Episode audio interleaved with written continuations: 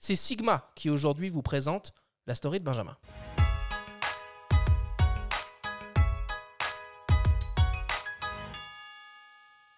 À San Francisco, les dollars se ramassent à l'appel. Bercés par les légendes de l'Ouest et les success stories de la Silicon Valley, les Californiens de la firme Peak Design surfent sur un filon, véritable ruée vers l'or des temps modernes. Au cœur du bien nommé Golden State, ils excellent dans l'art très contemporain du financement participatif pour concrétiser leurs projets. Ils l'ont prouvé à lui reprise, transformant chaque campagne en succès, matérialisé par des sacs et accessoires frappés du sceau de la coolitude, façon hipster. À l'occasion de leur neuvième tentative, 500 000 dollars auraient suffi pour que leur premier trépied devienne réalité. Le Travel Tripod défie les rêves les plus fous, même américains. Plus de 12 millions de dollars récoltés, un plébiscite, pour un objet de tous les désirs acclamé par une communauté déjà acquise à la marque. Le précieux tient dans une main, faisant passer ses concurrents pour des colosses. Les plus lourds réflexes et hybrides ne lui font pas peur. Il accorde même une place au smartphone. On le déploie en un clin d'œil, tel Clint dégainant son revolver au soleil couchant. L'arrogance ricaine dans toute sa splendeur, enrobée d'alu ou de carbone, au choix, influencée par la politique commerciale locale dictée par Apple. Au tarif déjà prohibitif pour mettre la main dessus, il faut allonger une poignée de billets supplémentaires pour acquérir des accessoires tout sauf dispensables. Peu importe. La folle épopée du Travel Tripod restera dans l'histoire des success stories des fameux crowdfundings.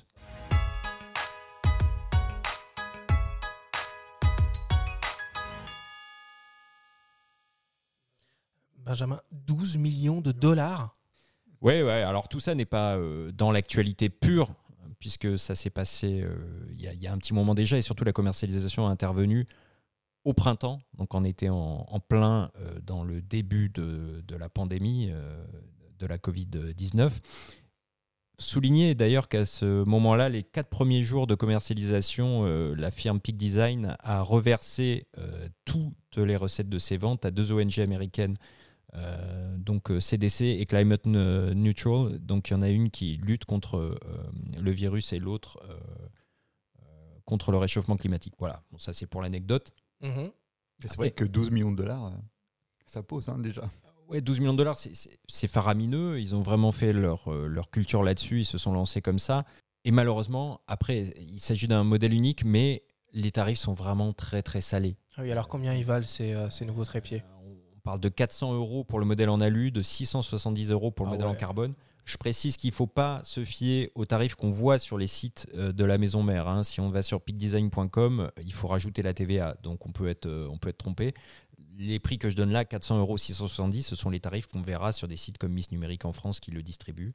Mais ça reste très élevé, sans compter qu'il faut ajouter le prix d'accessoires.